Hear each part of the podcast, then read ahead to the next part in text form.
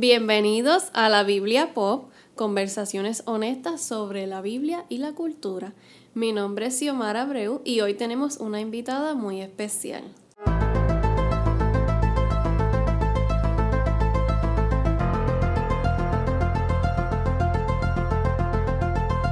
En este episodio tenemos una invitada especial, como les dije, que es la pastora María Ramos, mi madre. Cuéntanos, pastora, eh, cuál es su preparación, qué estudió. Sí, muy buenas tardes, un placer estar aquí con ustedes. Eh, yo pues pude, gracias al Señor, con la ayuda del Señor, hacer un bachillerato en química, ¿verdad? Eh, me desempeñé en la industria farmacéutica, en el área de el almacén y logística tuve ese, ese trabajo por muchos años, ¿verdad? Hasta que pude retirarme. Actualmente soy pastora eh, de una congregación hermosa en el pueblo de Vega Alta. Ok, ¿y qué estudios en cuanto a la palabra, a la Biblia tienes? Sí, en cuanto a la palabra, siempre me ha apasionado el estudio de la palabra. Creo que es vital para que todo creyente en el Señor pueda alcanzar ese conocimiento que es el que nos salva, según dice el Señor Jesús en el Evangelio de Juan. En el Evangelio de Juan eh, pude hacer una maestría en educación cristiana y un doctorado en divinidad con la ayuda del Señor. Actualmente estoy haciendo una segunda maestría en consejería pastoral con la ayuda del Señor, lo cual ha sido de grande bendición e influencia positiva, no solamente a mi vida, sino a todas las vidas dentro del ministerio que el Señor me permite alcanzar. Wow, excelente ejemplo para las mujeres, ¿verdad? Y los hombres también de que es bueno prepararse y nunca dejamos de aprender. Por eso en, esta, en este episodio el tema que hemos escogido es figuras ocultas, la mujer en el ministerio. Y lo queremos atar a la película, eh, obviamente, Hidden Figures, que salió en el 2016, donde narra la historia verídica de tres mujeres negras que trabajaban tras bastidores en la NASA y por mucho tiempo, ¿verdad? Sufrieron por ser minoría, por ser mujer y ser negra, en un tiempo donde la mayoría eran hombres o las mujeres que trabajaban allí, bien pocas, eran secretarias nada más y eran blancas. Ellas tenían preparaciones científicas, fueron clave en el lanzamiento al primer hombre, a John Glenn, que cruzó y pudo estar en la órbita espacial por primera vez y por muchos años no se les reconoció y esta película es en honor a ellas. Y queremos también hacer la, la comparativa de cómo a lo largo de la historia, desde la Biblia hasta hoy, la mujer ha sido muchas veces menospreciada en el ministerio o en la labor de liderazgo que puede ejercer en la iglesia. Así que queremos hablar sobre ejemplos de mujeres que estuvieron en puestos de liderazgo en la Biblia. Sí, ese tema es bien, a veces suele ser un poco controversial porque todavía en, este tiempo generacional existe eh, demasiado de mucho, si pudiéramos utilizar la palabra hasta discrimen en contra de, la mujer eh, como figura pública, aún secularmente, y yo lo viví eh, si usted mira en, términos profesionales, una mujer no es igual de remunerada económicamente en su salario con un hombre, aún teniendo la misma o mayor preparación. La mujer es ¿verdad? discriminada en ese sentido y cuando miramos en términos bíblicos, pues igualmente la mujer no se le daba el valor o la importancia que tenía, no porque fuera que Dios lo diseñó así o Dios lo quiso así, es la mala interpretación que el hombre le ha dado a la palabra, inclusive el mismo hombre eh, de la Biblia, la cultura, la sociedad tendía a minimizar el valor de la mujer. Y eso es una realidad a través de toda la historia bíblica, aunque sí vemos un momento dado que nuestro Señor Jesús y los apóstoles rompieron con ese paradigma bíblico. Le hicieron ver a la sociedad, a la cultura griega, a la cultura judía, la valía y la importancia de la mujer dentro no solamente de la, cultura, sino dentro de lo que es el Evangelio de nuestro Señor Jesucristo. Y eso es bien importante eh, señalarlo, la importancia que nosotras las mujeres tenemos desde la época bíblica hasta el día de hoy, como hijas de Dios, como mujeres poderosas, que tenemos la misma capacidad de los hombres de llevar el Evangelio de Jesucristo o de ser líderes dentro de la comunidad de fe donde el Señor nos ha plantado. Pues, ¿qué ejemplos de mujeres en la Biblia podemos encontrar que estaban en puestos de liderazgo? Bueno, mira, la Biblia menciona, si nos vamos al Antiguo Testamento, primeramente tomando eso como punto de partida, encontramos en el libro de jueces una Débora. La Biblia dice que Débora era la gobernadora y la jueza del pueblo de Israel. Y no estamos hablando de un grupito de 500 personas, 1000 personas, una comunidad pequeña. Estamos hablando que era la que dirigía la nación entera.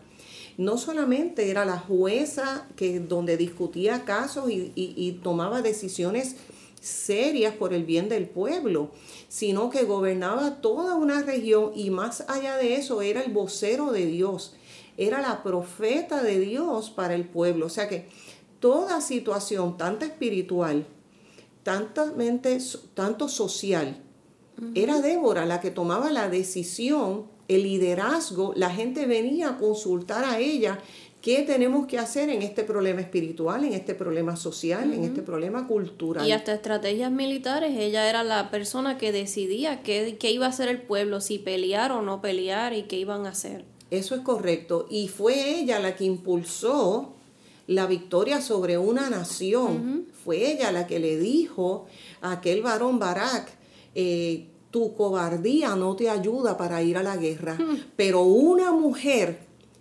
la victoria Dios se la va a entregar en las manos de una mujer. Y no se refería a ella, siendo ella la líder, se refería a otra mujer anónima en la Biblia de nombre Jael, que fue la que tuvo la valentía y la astucia de hacerle, como pudiéramos decir en español, encerrona a aquel, aquel pagano y decirle, vente a mi tienda, vente a mi casa, que aquí yo te voy a proteger. Donde ella astutamente dice la Biblia que tomó una estaca y lo traspasó. Por eso cuando Débora le profetizó a, a, a Barak, le dijo, la victoria Dios se la va a entregar en las manos de una mujer porque tu cobardía no ha hecho que hagas lo que tienes que hacer. Cuando hay hombres que no se atreven a hacer lo que Dios le manda hacer, Dios levanta mujeres. Sí. Las levantó en el Antiguo Testamento, las levantó en el Nuevo Testamento y en el día de hoy sigue posicionando mujeres a hacer los trabajos que a veces muchos hombres, teniendo el llamado de Dios, teniendo la capacidad, la preparación, no se atreven. Pero como esto no se trata de que Dios no está mirando en mi posición, mi sexo, quién yo soy, Dios escoge al que quiere trabajar para Él. Dios escoge al que se atreve a meterle mano a las situaciones más difíciles y a levantar a personas como mujeres que a veces son menospreciadas por ser mujer. Y Dios no mira eso. Dios las escoge y las posiciona y las utiliza con poder. Wow. Brutal. Sí. Y siguiendo por esa línea, me viene a la mente distintos ministerios hoy día en la iglesia donde casi siempre la mujer es la que lo hace y decimos, no, eso es un trabajo de mujer, pero quizás a veces es porque los hombres no se atreven o no les gusta trabajar en esa área, como lo que es el área de la cocina, los niños, los mismos jóvenes, este, las sociedades, como casi siempre la mujer toma el liderazgo porque el hombre no se atreve. Y vamos a entrar más adelante en eso. Pero ya que estamos en el Antiguo Testamento, vamos a dar ejemplos de cómo Dios habló a mujeres que no necesariamente eran líderes, cómo Dios ah, hizo el acercamiento o trató con mujeres que para la sociedad eran nadie, como mujeres estériles, mujeres invisibles, que no eran importantes ante los ojos de los hombres ni de, ni de incluso otras mujeres. Sí, mira, uno de, los ejemplos más extraordinarios que menciona la Biblia es el caso de Agar. ¿Quién era Agar? Una, esclava. egipcia, esclava, negrita, menospreciada, eh, que fue desechada, que inclusive al tener la bendición de ser madre, primero que Sara, Sabemos que hay una historia detrás de esto donde Dios era el protagonista, donde el Señor tenía el control de todas las cosas. Pero aún así, siendo Agar, aquella esclava menospreciada, Dios hace, justicia por todas las minorías. Agar era una minoría dentro de los hebreos. Agar era una minoría dentro de aquella sociedad patriarcal de Abraham. Y entonces al ser ella rechazada por Sara, al ser inclusive despedida, como dice la Biblia, cuando Dios le dice a Abraham, despídela, dile que se vaya, porque ella no va a heredar aquí. ¿Qué hace Dios con Agar? Dios no la abandona.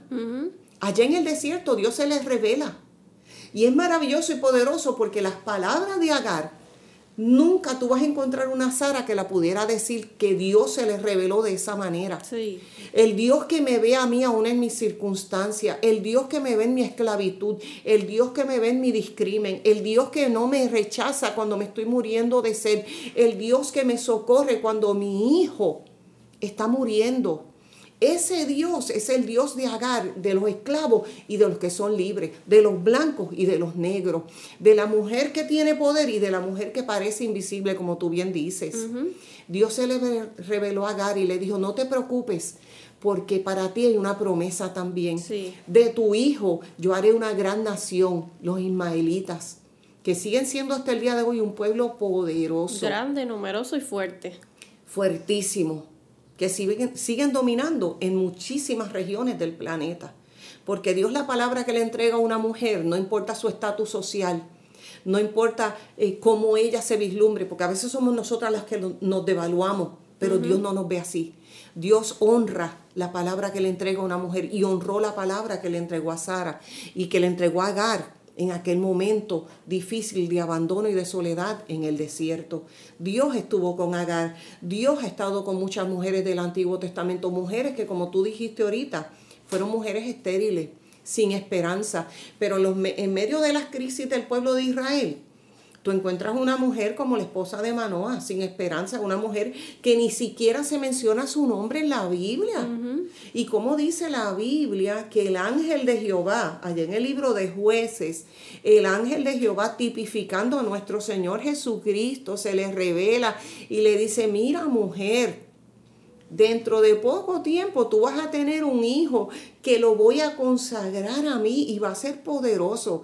Y cuando usted lee la historia de Sansón en la palabra, usted encuentra una historia poderosa, pero gracias a quien, a una mujer que le creyó a Dios. Sí. A una mujer que se posicionó, a una mujer que creyó en esa palabra que Dios le entregó en un momento dado. Es maravilloso, todo el Antiguo Testamento está lleno de historias de mujeres poderosas. Una mujer como Esther, siendo esclava. Vemos el caso de Esther. Siendo minoría también porque ella era judía en medio de un pueblo que odiaba a los judíos. En medio de un pueblo asirio pagano. Mire, no hay nada que una mujer no tenga. Nada. Que Dios no le entregue a una mujer que Dios lo use para posicionarla. Puede ser tu belleza como Esther. Puede ser tu intelecto. Pueden ser tus talentos, tus manualidades qué sé yo, qué Dios ha puesto en ti, que Dios lo puede utilizar como un instrumento poderoso para hacer un canal de bendición a tantas personas. En el caso de Esther fue su belleza. Y más que su belleza, vemos en Esther una muchacha que se dejó llevar por los consejos de un familiar, que tuvo la astucia y la sabiduría para seguir los consejos. Y conocemos la historia de Esther, que fue la que Dios usó para liberar al pueblo de un genocidio terrible a manos de un hombre malo, malo como Amán. Así que en toda la historia del Antiguo Testamento nosotros vamos a encontrar mujeres que fueron impulsadas por Dios, que fueron usadas por Dios, que quizás ellas ni jamás se imaginaron. La sirvienta de Namán, una muchacha anónima, si fuéramos a hablar de mujeres anónimas, el Antiguo Testamento está, lleno. lleno de mujeres que sus nombres no salen a relucir, que ni siquiera se mencionan muchas veces en estudios y en predicaciones. Pero la sirvienta de Namán conocía de un Dios poderoso que simplemente fue calladita donde su, donde su ama y le dijo, si su esposo va y le hace caso al profeta de Dios, hay un Dios poderoso que sana. O sea, que ella tenía fe. Que ella conocía a ese Dios que ella sabía del Dios que sana. La fe de ella ayudó a que Namán fuera sano. El general del ejército pagano. La fe de una muchacha sencilla. sin preparación posiblemente, era una sirvienta, la vendieron como esclava. Y mira cómo el Señor la levanta y la usa, que hasta el día de hoy esa joven se sigue mencionando porque fue usada por Dios para bendecir no solamente al líder del ejército, sino toda la nación. Porque si el líder está saludable, la nación está saludable. Y todo gracias a una joven anónima en el Antiguo Testamento. La palabra es poderosa. Quizás estas mujeres ni se imaginaron que iban a salir en la Biblia, que iban a ser leídas por tantas personas, el libro más leído del mundo, y que ellas iban a estar allí, aunque su nombre no esté, pero lo que hicieron aparece en la historia de la humanidad. Claro, su contribución permanece hasta el día de hoy. Sí. Ya que hablamos de las mujeres en el Antiguo Testamento, quería resaltar que me impresionó mucho lo de Agar cuando la viene a visitar el ángel de Jehová. Es la primera vez que se registra en la Biblia que el ángel de Jehová, que es la figura de Jesús como mensajero, aparece en la Biblia. Jesús en el Antiguo Testamento antes de la gracia, antes de la ley, se le aparece a una mujer que es esclava, que está sola, que ahora mismo es una madre soltera y pues también es un vientre de alquiler, o sea que es una mujer bien controversial, totalmente sola, eh, que fue vendida, que aparentemente no vale nada. Se le aparece Jesús a esta mujer. La primera cristofanía registrada en la historia es a esta mujer. Y me, me gusta mucho esto porque Dios no tiene protocolos ni nada que lo limite cuando Él quiere hacer algo, cuando Él quiere llevar un mensaje y cuando Él quiere exaltar a una persona y llevarla hacia algo más grande. Vamos entonces a entrar en el tema de la mujer en el Nuevo Testamento y específicamente cómo Jesús interactuó y habló con mujeres en el Nuevo Testamento mujeres que seguían su ministerio, muchas mujeres que venían buscando quizás milagros, sanidades, y cómo Jesús las trató. Mira, una de las cosas maravillosas que nosotros vemos en el ministerio de Jesús es que Él nunca rechazó a nadie, nunca rechazó a la mujer.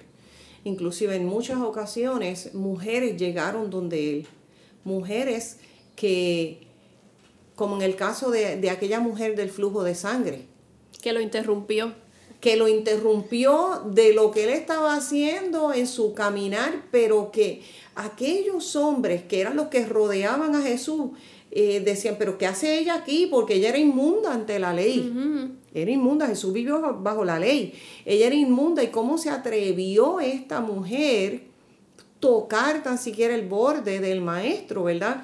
Y Jesús pudo haberle dicho, si Jesús fuera un, un Cristo machista, le hubiera dicho, que tú te crees tocándome. Tú no sabes que tú no tienes derecho a estar en público porque la mujer ni siquiera podía estar en público. Ella era inmunda. Inmunda y en público, cuando la mujer tenía que estar reservada en su casa, la mujer salía a la calle solamente si iba acompañada de su esposo y no podía hablar en público. Y ella dijo, si tan siquiera yo toco el borde, yo sé que mi milagro va a llegar. Entonces, pueden haber muchas teorías, pero decimos nosotros, ¿sabía Jesús que esa mujer estaba allí? ¿Sabía Jesús que esa mujer lo había tocado? Sí lo sabía. Sabía que ella iba a llegar, pero intencionalmente para darle una lección a todo aquel público masculino que estaba allí. Él la señaló, él se volteó, él la atendió. Y es maravilloso porque Jesús, mujer que se acerca a Jesús, mujer que va a ser atendida mujer que tiene una necesidad es una mujer que Jesús le va a decir de frente, estoy aquí, me tocaste, pero qué bueno que me tocaste, porque vas a recibir tu milagro. Y aquella mujer no fue rechazada. La Biblia nos presenta muchísimas mujeres que en el ministerio de Jesús, Lucas las presenta en el capítulo 8, que eran mujeres que le servían a Jesús, mujeres que constantemente estaban al lado de Jesús, que, que sus nombres a veces no aparecen, otras sí, pero que fueron mujeres que hospedaron a Jesús, que lo alimentaron, que le dieron un vaso de agua, mujeres que fueron más allá de lo que hacían los hombres, mujeres que estuvieron a los pies de la cruz. Cuando tantos discípulos, cuando tantos apóstoles se escondieron, habían cuatro mujeres a los pies de la cruz. Y una de las historias más poderosas que yo puedo señalar es la historia que presenta Juan en el capítulo 4 cuando Jesús va al pozo a buscar a una mujer, a una hora del día donde él era prohibido a los hombres hablar con mujeres. Por eso es que ella llegaba sola a esa hora, porque su estigma, su autoestima estaba tan baja, porque era tan señalada por la sociedad, por, por su pasado y por quien ella era. Mas, sin embargo, dice Juan que le era necesario pasar por Samaria. Y uno pensaría que era que iba a tener una campaña en Samaria, como hacía quizás en Capernaú o en otro lugar, a sanar gente, pero solamente fue hablar con esa mujer. Hablar con una mujer a la hora donde nadie quería verla a ella. Hmm. Porque eh, dice la historia que las mujeres, esa no era la hora de, buscar agua, no era al, sol del mediodía. Ella fue un horario donde ella pudiera estar sola porque nadie la, la aceptaba. Para que no la juzgaran quizá. Para que no la señalaran más. Porque había tenido cuatro maridos y el quinto no era el de ella. Cinco maridos has tenido y el que tiene no es el tuyo. Ya llevaba seis. Ya llevaba seis. Pero llegó el número siete que vino a cambiar la historia de esa mujer. Llegó aquel marido que llegó para quedarse en su vida, para Se acabó la búsqueda de marido. Se acabó el vacío, el discrimen, la soledad el señalar, el juzgar, el rechazar, el sentirse huérfana y abandonada. Tan fue así la conversación sencilla pero poderosa que Jesús tuvo con esta mujer, que ella, aquel estigma, aquel label que ella misma tenía sobre ella, que la sociedad le había impuesto, ella dijo, espérate, ¿qué hago yo escondiéndome? Yo tengo que ir a la ciudad y decirle a la gente que hay un profeta que me acepta, que me ama, y que Dios me ha hablado a través de ese hombre que perdona mi pasado y me convierte en una persona nueva. Y sabemos que aquella mujer de nombre anónimo nuevamente en el Nuevo Testamento se convirtió en la primera evangelista de Samaria. Cuando Felipe llegó ya el evangelio había llegado a Samaria. Ya ella sembró la semilla, preparó el terreno para cuando Felipe fuera. Cuando llegó el apóstol Felipe ya había terreno ganado a través de esta mujer. Eso es poderoso. Eso mucha gente se le olvida, que Jesús no discrimina. Y en el Nuevo Testamento muchísimas mujeres, dice la palabra, que le servían a Jesús, que lo cuidaron, que lo alimentaron. La suegra de Pedro, Jesús se hospedaba en Capernaum, en la casa de Pedro. Y allí estaba la esposa de Pedro, la mamá, la, eh, eh, suegra de Pedro, sirviéndole el alimento a Jesús, lavándole los pies, no solamente aquella mujer, de Betania que le lavó los pies, sino aún en el hogar, porque era costumbre judía de que cuando llegaba el hombre se le lavaba los pies al visitante. O sea que muchas mujeres le lavaron los pies a Jesús, que sus nombres no se mencionan, que sus historias no se mencionan, y están ahí. Y hay una mujer particular que fue a lavar los pies pero con lágrimas, porque era una mujer pecadora que entró a casa de Simón el fariseo. Sí, porque no tenía derecho ni coger el cántaro para echar agua. Eso fue un escándalo. Un no tenía derecho ni a eso, porque ese oficio lo hacían los hombres. Mas, sin embargo, mujeres lo hacían en el anonimato y no eran reconocidas. A esa mujer fue rechazada, fue menospreciada.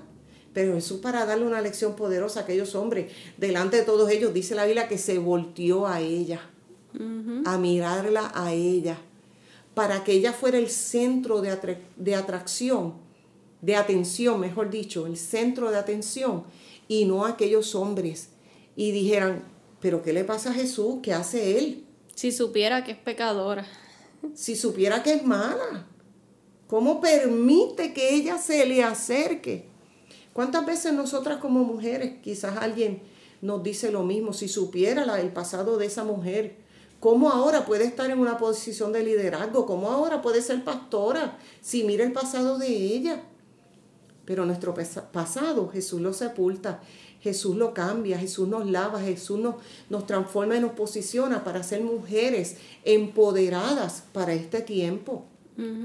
Es poderoso. Y Jesús es el mismo que le dice a los hombres que si están libres de pecado, tiren ellos la piedra. Oh, definitivamente. Y los dejó en silencio. Bueno, se tuvieron que ir cuando iban a apedrear a María Magdalena. Claro, tuvieron que arrojar las piedras.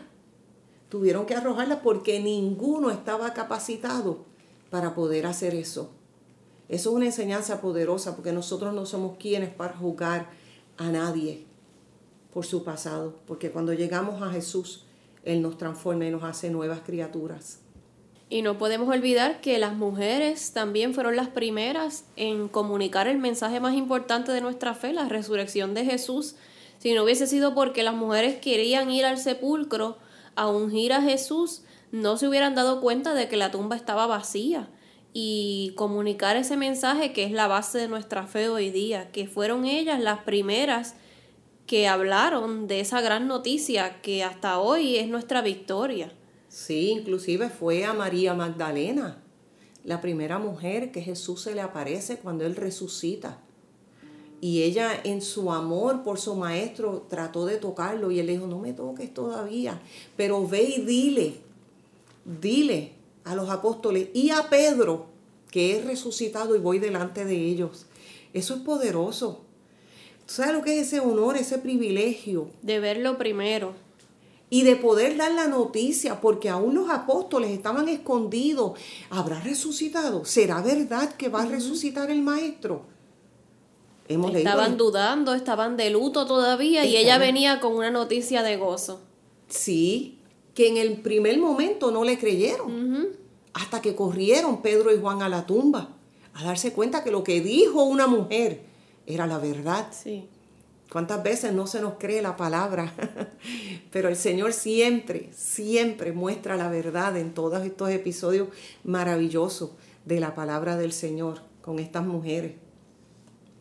Y entonces, ya que Jesús resucitó y asciende al cielo, ¿cómo era el rol de la mujer en esa primera iglesia, en la iglesia primitiva, en los hechos, en las cartas paulinas, donde vemos muchos ejemplos y nombres de mujeres que ahora sí se nombran muchas de ellas? Eso es correcto, porque eh, eh, como dijimos primero, en el Antiguo Testamento muchas pasan anónimas y aún durante el ministerio de Jesús, aunque Lucas hace énfasis en muchos nombres, pero cuando comienza el desarrollo de la iglesia primitiva, de Hechos capítulo 3 en adelante, vemos cómo eh, el escritor sagrado, el Espíritu Santo, porque es el Espíritu Santo que le dio la inspiración, eh, eh, a Lucas para poder escribir toda esta historia maravillosa y vemos cómo en la iglesia habían diaconisas, habían mujeres poderosas.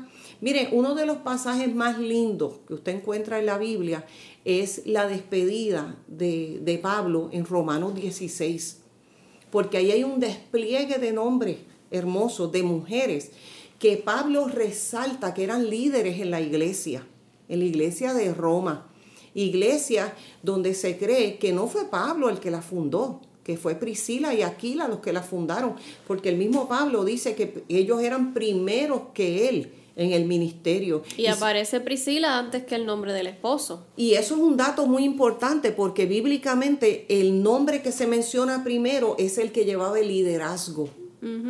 Y en este caso, cuando vemos que es una mujer, siempre Pablo la menciona Priscila y Aquila su esposo. Siempre ella primero. Eso nos arroja luz para entender que era una mujer de liderazgo en la iglesia. Mire, con eso nada más se caen muchas teorías de que la mujer no podía ser líder o tener roles eh, grandes o de ministerio dentro de una congregación. Como dije, en Romanos 16 usted encuentra una Febe que era diaconisa en la iglesia de Sencrea. Era una diaconisa, era una líder era una servidora tremenda, reconocida. Si Pablo tomó el tiempo de en esta salutación final, en este mensaje final, de incluir estos nombres, eran porque no eran mujeres que pasaban anónimas, eran mujeres porque Pablo reconocía que merecían ser honradas sus nombres y para que nosotros hasta el día de hoy las reconociéramos. Mire, Pablo menciona, como dijimos, a Priscila y Aquila y dice que eran sus colaboradores y fueron los maestros de Apolo. Un varón poderoso que se cree que inclusive fue uno de los que escribió el libro de los Hebreos. Una carta poderosa, un libro poderoso. Eh, Pablo menciona a una mujer de nombre María, dice, la cual ha trabajado muchísimo entre ustedes. Reconozcan a estas mujeres Pablo menciona en el verso 7 de ese, de, ese capítulo a Andrónico y a Junias, que dice que son mis parientes y compañeros de prisiones. Y esto nada más nos tiene que hacer pensar a nosotros que si eran compañeros de prisiones de Pablo, llevaban el Evangelio como lo llevaba Pablo.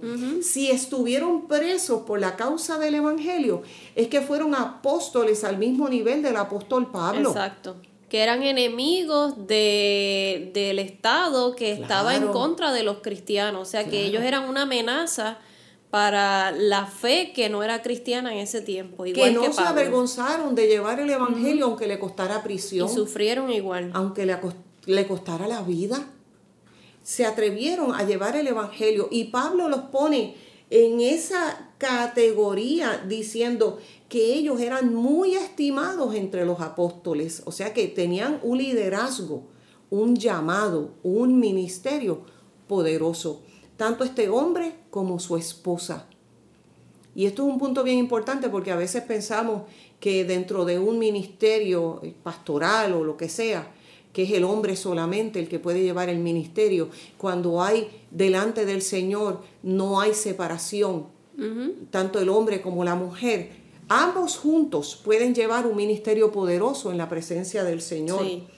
Pablo menciona a Pérsida y dice que ha trabajado de manera fabulosa en la obra del Señor.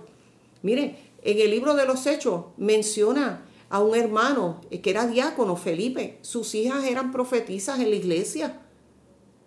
Cuando se nos enseña que a veces la mujer no puede hablar, habían profetas mujeres en la iglesia. O sea que todo, eh, todo el Nuevo Testamento nos arroja luz de mujeres poderosas con nombres y algunas otras que no se menciona el nombre, pero que su contribución al ministerio, a la expansión del Evangelio fue poderoso. Fue poderoso hasta el día de hoy. Y Pablo reconoce muchas mujeres que aunque no quizás fueron líderes, hicieron un trabajo excelente como la mamá, la abuela de Timoteo, que le enseñaron una fe no fingida. O sea, que eran mujeres que llevaban el ejemplo. No se menciona al papá, al abuelo, pero que quizás estas mujeres, siendo la única en el hogar, transmitieron esa fe. Eran maestras. a su hijo y su nieto, eran maestras de la palabra. Eso es correcto. Y posiblemente no solamente a Timoteo como niño, quizás a muchos otros niños dentro de la congregación, eran las maestras de esos niños que, que llevaron esa palabra, que fueron ejemplo vivo para esos niños de esa congregación. ¿Cómo podemos, viendo estos ejemplos, hablar de el rol de la mujer hoy en la iglesia. Cómo quizás nos hemos desviado del ejemplo bíblico en la iglesia primitiva, donde la, claramente las mujeres tenían puestos de liderazgo y eran reconocidas como líderes igual que el hombre, y cómo hoy día quizás hay una separación entre eso que se practicaba y lo que ahora se reconoce como el ministerio de la mujer.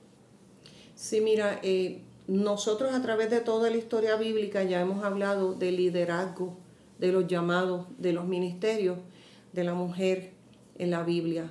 Eh, la Biblia es clara, la Biblia es clara y si la Biblia es clara y no hace distinción, es lamentable que hoy en día en nuestra sociedad, eh, especialmente en nuestra cultura latina, eh, se, haya, se haga una distinción y hasta un cierto rechazo al Ministerio de la Mujer, aún en Puerto Rico, aún en Puerto Rico, donde eh, somos devaluadas a una categoría que simplemente podemos ser maestras, cocineras, servidoras en la iglesia. Ujieres.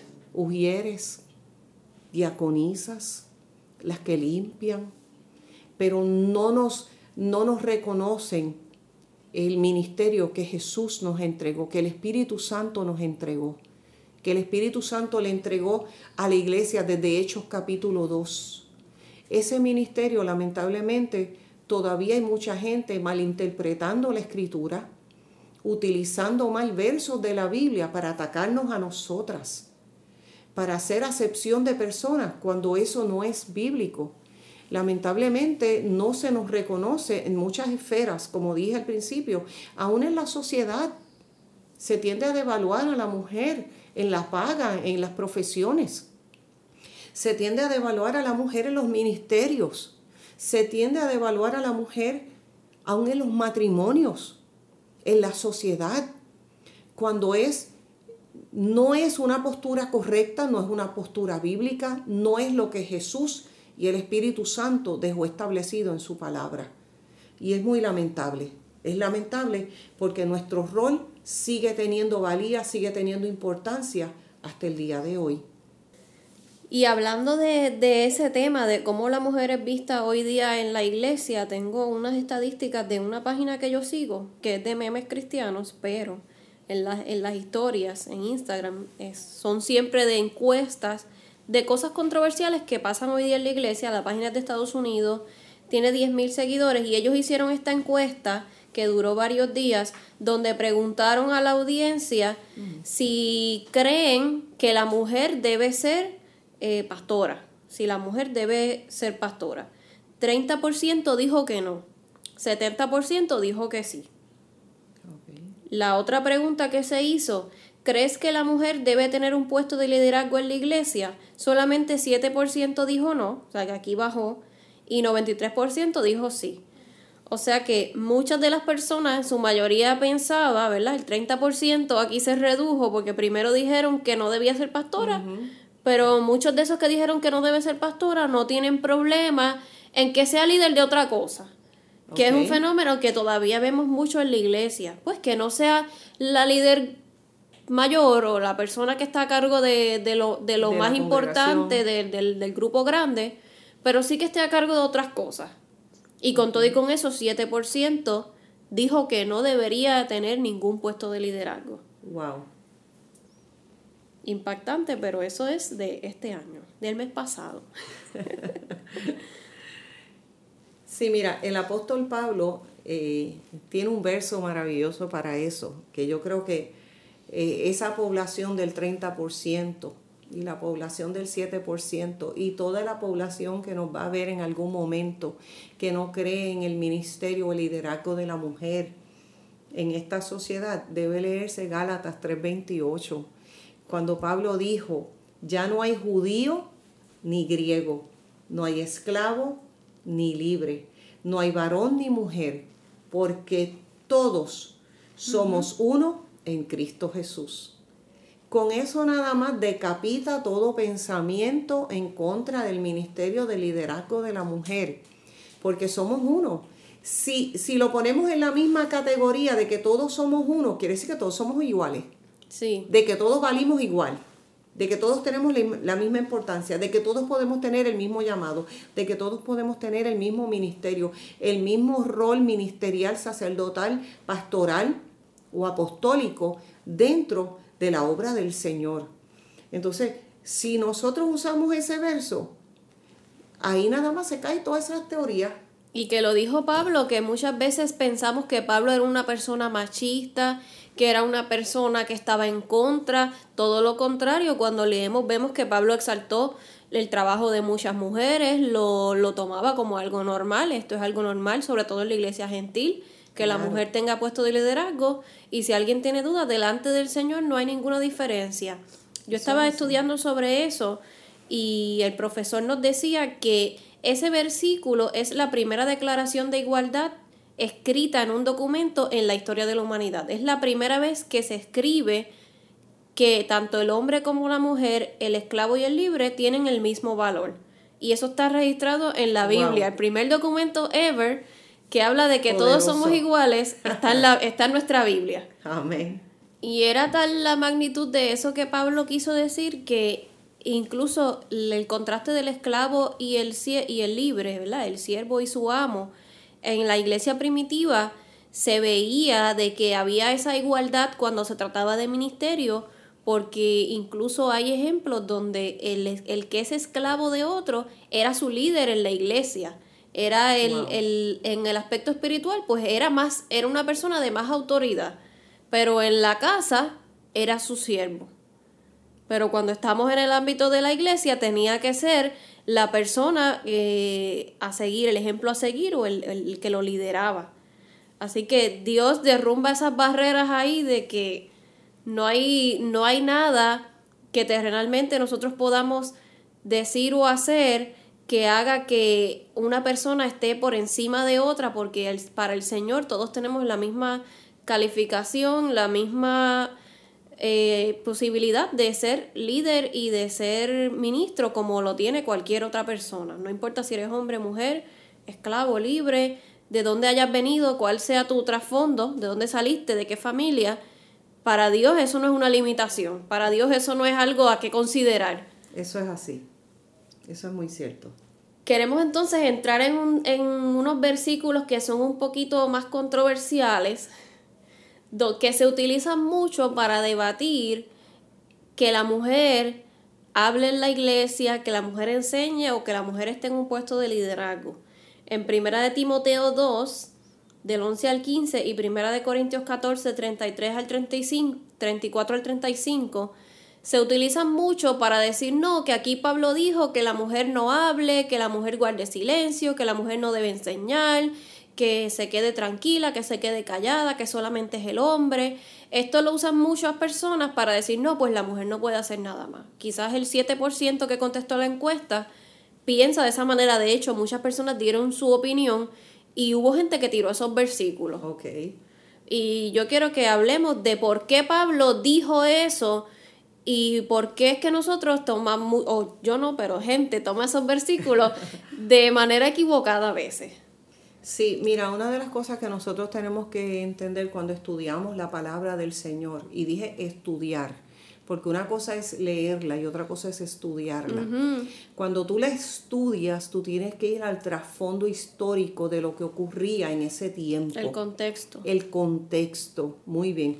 Porque mucha gente lo toma literal todo lo que lee sin saber qué estaba ocurriendo en ese tiempo, en esa sociedad en esa cultura.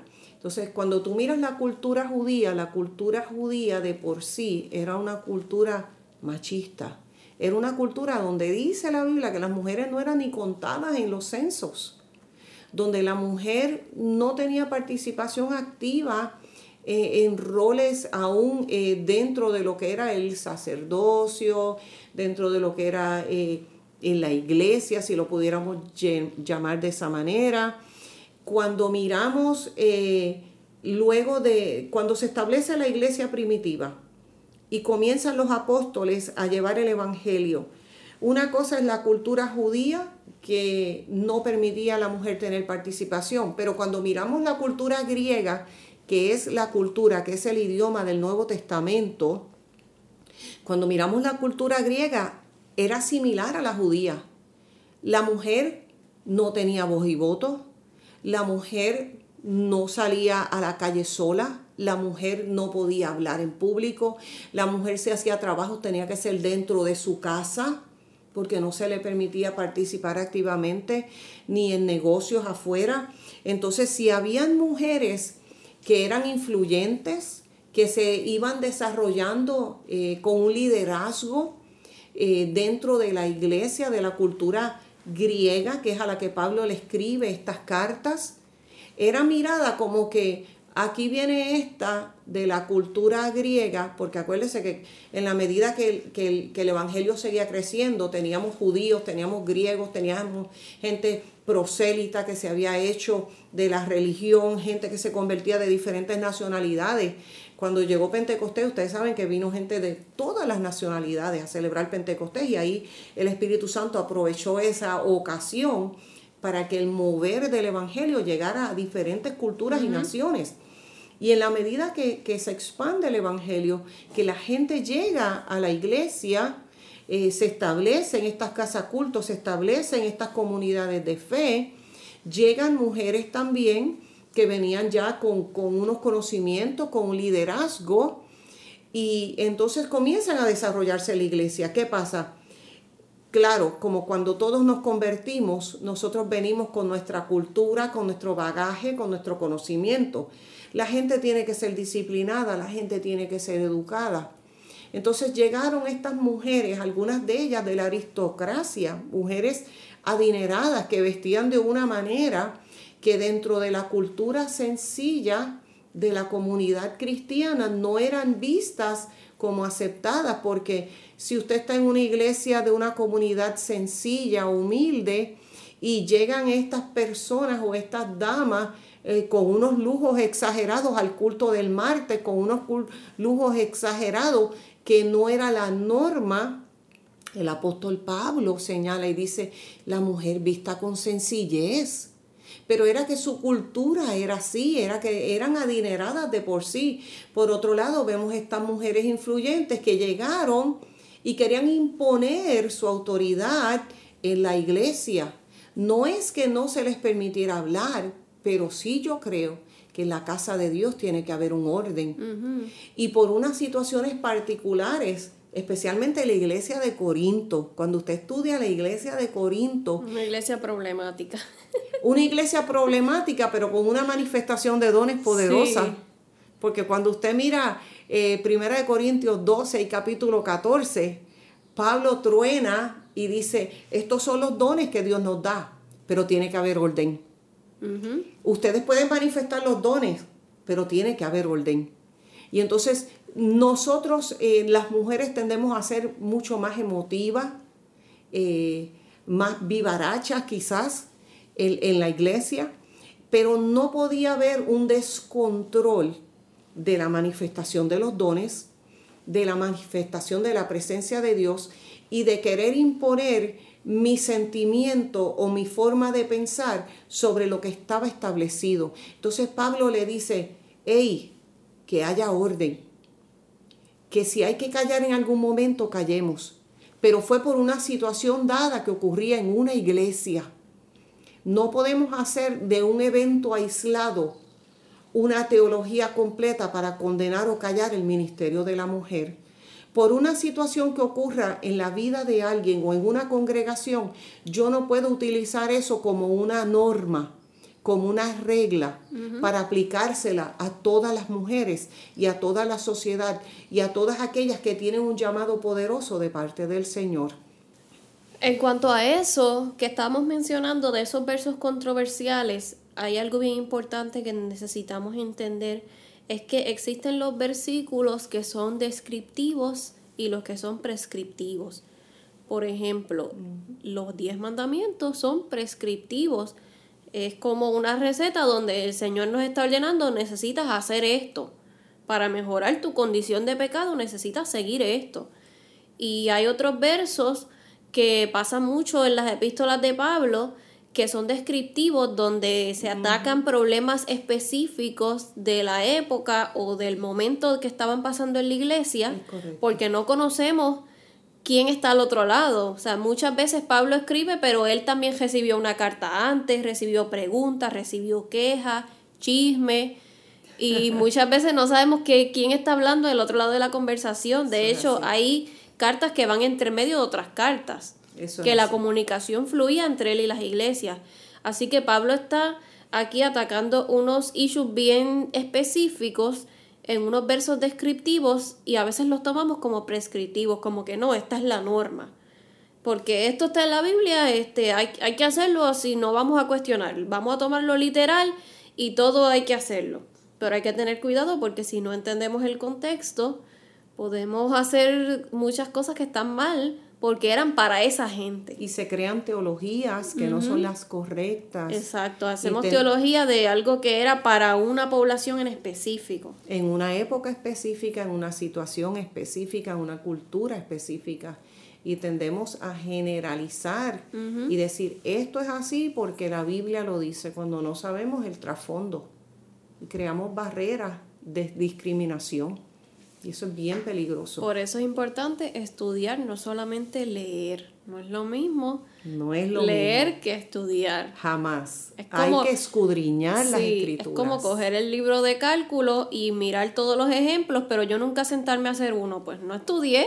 Cuando venga el examen no voy a saber qué hacer. Es correcto. Tengo que entender por qué, de dónde sale y cómo entonces lo puedo aplicar. Eso es así. Última pregunta que vamos a hacer para las mujeres que nos están escuchando. Y tal vez hombres que saben que conocen a una mujer que tiene un llamado, una inquietud, un ministerio, que tiene un talento y quizás no se atreve o siente que cuando lo trate de ejercer va a ser discriminada o no sabe cómo, eh, cómo desarrollarlo por miedo quizás. ¿Qué, ¿Qué mensaje le diríamos o qué le podemos decir a esas mujeres que saben que Dios las está llamando a hacer algo más que ser solamente eh, quizás el, líder que está tras bastidores, a tener un puesto de mayor exposición en el liderato? Pues mira, yo, yo les diría a estas mujeres, eh, lo número uno, eh, que hablen con el Espíritu Santo. El Espíritu Santo nos guía a toda verdad. Eso es lo primero. Segundo, que si son miembros en una congregación, que hablen con su líder espiritual. De no ser escuchadas con su líder espiritual por la razón que sea, obviamente debemos seguir un orden, ¿verdad? No podemos hacer las cosas eh, fuera de orden, pero tener un buen mentor, buscarse un buen mentor, un buen líder espiritual con quien hablar, que se preparen en el conocimiento de la palabra, porque yo, como yo siempre predico y enseño, mi llamado es el primer paso, pero eso conlleva una responsabilidad gigante. El problema es que hay mucha gente con llamado, pero no saben cómo canalizar eso. Y entonces, si Dios a mí me llama a una posición pastoral, ministerial, mi primer paso es mi consagración a Dios. Dedicarme en cuerpo y alma al estudio, a, la búsqueda del Espíritu Santo. Porque yo te aseguro a ti que si, que si yo me doy para Dios, si yo me consagro para Dios, yo no voy a tener que hacer fuerza para abrir puertas. Porque el Espíritu Santo se va a encargar de abrir puertas, de posicionarnos. Pero es importante la oración, la consagración, tener un buen mentor espiritual que las ayude, ¿verdad? Estoy aquí a sus órdenes. tener eh, esa entrega de, estudiar la palabra, de conocer la palabra. Prepararse. Hay que prepararse. Yo soy firme en, en esto y creo que el estudio es vital en un ministerio. Jesús conocía la Torah. Pablo conocía la Torah. Los hombres de Dios, cuando tú miras la historia de Esteban, Esteban recitó toda la historia de, la trayectoria del pueblo de Israel mientras era apedreado. ¿Sabe? Cualquiera que quiera un ministerio, un liderazgo, tiene que conocer la palabra para que no, para que no se cometan este mismo tipo de situaciones donde, donde se señala, donde se discrimina por posturas o teologías que no son ciertas. Entonces, mujer que me estás escuchando, si Dios te llamó, no tengas miedo. Si Dios te llamó, Él te va a respaldar. Aunque estés en el anonimato, si es Dios que te llamó, Él se va a encargar de posicionarte, de poner en tu camino la gente correcta para ayudarte en tu ministerio. No tengas temor, no te devalúes, no te menosprecies, no pienses que no puedes por tu pasado, por tus pocas capacidades o por tus recursos, porque el Señor se va a encargar de darte todo lo que tú necesitas para llegar a ser esa mujer de influencia, de liderazgo y de poder que este tiempo y esta generación está buscando y necesita con urgencia. Dios te bendiga. Wow, qué poderoso y, ¿verdad? Volviendo al, nuestro tema que mencionamos al principio, las figuras ocultas, quizás muchas mujeres que nos están oyendo se sienten como esa figura oculta y Dios las está llamando hacer algo más o están haciendo cosas importantes como hacían esas mujeres que una de ellas era ingeniero, la otra era matemática, tenían preparación pero no se les reconocía. Y ciertamente la recompensa la da Dios, pero eh, podemos dar ejemplos de mujeres hoy día que podemos decir que el Señor las ha puesto en alto, que en nuestra sociedad, aunque todavía existen estos prejuicios y esta discriminación, están saliendo a la luz pública la figura y el ministerio de mujeres poderosas en, en nuestros tiempos que están impactando millones de personas que tienen ministerios donde ella es la líder principal y se conoce a ella eh, por lo que hace, no necesariamente al esposo o al equipo, sino que e, ella ha sido la pieza clave en, en el ministerio como por ejemplo Joyce Meyer, tenemos a Christine Kane, mujeres como Darlene de Hilson, mujeres que sabemos que así mismo como Dios las preparó a ellas y les dio llamados que quizás cuando Dios las llamó pensaban que era mucho o que solamente hombres hacían lo que ellas hacen hoy, Dios puede estar llamando gente que nos está escuchando ahora mismo, que nos está viendo, a hacer algo así, algo que sea diferente, sea nuevo, que impacte vidas y que sea reconocido, que la gente tenga que decir, esto es de Dios. Sí, eso, eso, eso es bien cierto. Y venía a mi mente cuando mencionaste esto, de que a veces nos, nosotros mismos, la sociedad nos hace sentir que no podemos. Y yo recuerdo cuando yo iba a estudiar a la universidad, que yo siempre me apasionó la ciencia y la química y, y, recuerdo que me orientaron y me dijeron, no estudies química porque eso es un trabajo de hombres. Esos trabajos son para hombres. Y yo dije, pero si eso es lo que me agrada, eso es lo que me apasiona. Y cuando estudié y terminé mi bachillerato y comencé en la industria, me dijeron, aquí los que trabajan eran hombres y yo era la única muchacha de 23 añitos con un grupo donde todos eran hombres, trabajando de noche, trabajando de tarde, y me señalaban y decían, esta no lo va a lograr, esta pronto renuncia, esta pronto se va porque es mujer. Sin embargo, pude trabajar toda mi vida en esa industria y escalar posiciones a llegar a nivel super, de supervisor y gerencial cuando otros no lo lograron, porque simplemente creí en mí, creí en mi poder, creí en mis capacidades y creí los sueños que Dios había depositado en mi vida. Así es que mujer se puede, se puede. Así mismo es. Bueno, y ahora mismo esa soy yo porque mi, mi grupo son todos varones, ¿verdad? Ingenieros ya seniors con mucha experiencia. Yo soy la única chica y la única persona más joven. Y pues, como también me veo joven, me dicen la nena. Pero poco a poco eh, vamos viendo cómo hasta las mismas compañías tratan de ser más inclusivas, traer un poco de más mujeres y cómo el mundo va cambiando y nos vamos dando cuenta de que Jesús siempre dignificó a la mujer, de que en la iglesia siempre hubo ejemplos de mujeres, de que en las compañías también es efectivo tener mujeres, de que es importante que no haya esa barrera, sino que la mujer esté donde quiera que el hombre pueda trabajar, que ella también puede trabajar. Y queremos darle gracias a mi madre, Un honor para mí. a la pastora María por estar con nosotros hoy, a todos ustedes por escucharnos y tenemos unas preguntas de examen. Tengo una sola. Casi siempre hacemos una preguntas de escoge bien obvio fácil, donde dos respuestas son obviamente malas y una, y una respuesta es buena. Así que la pregunta es, un escoge, A, B y C. ¿A cuál fue la primera mujer que se le aparece en la Biblia el ángel de Jehová? La A, Esther. B, Agar. C, Priscila. Pues la B, Agar. No lo podías decir. Ah. ah, yo pensé que era para mí. No, porque es una pregunta obvia para que la gente se acuerde de un dato de los que dimos. Ah, perdón, yo pensé Pero que era está para mí. bien, no Dale importa. de nuevo. No, no, ya. Bueno, eso es todo. Gracias por estar con nosotras hoy. Nos vemos en la próxima. Si tienen preguntas para la pastora María, algún otro tema, si les gustaría volver a tenerla en nuestro podcast, déjenos saber en los comentarios y compártanlo con sus amistades y sus familiares.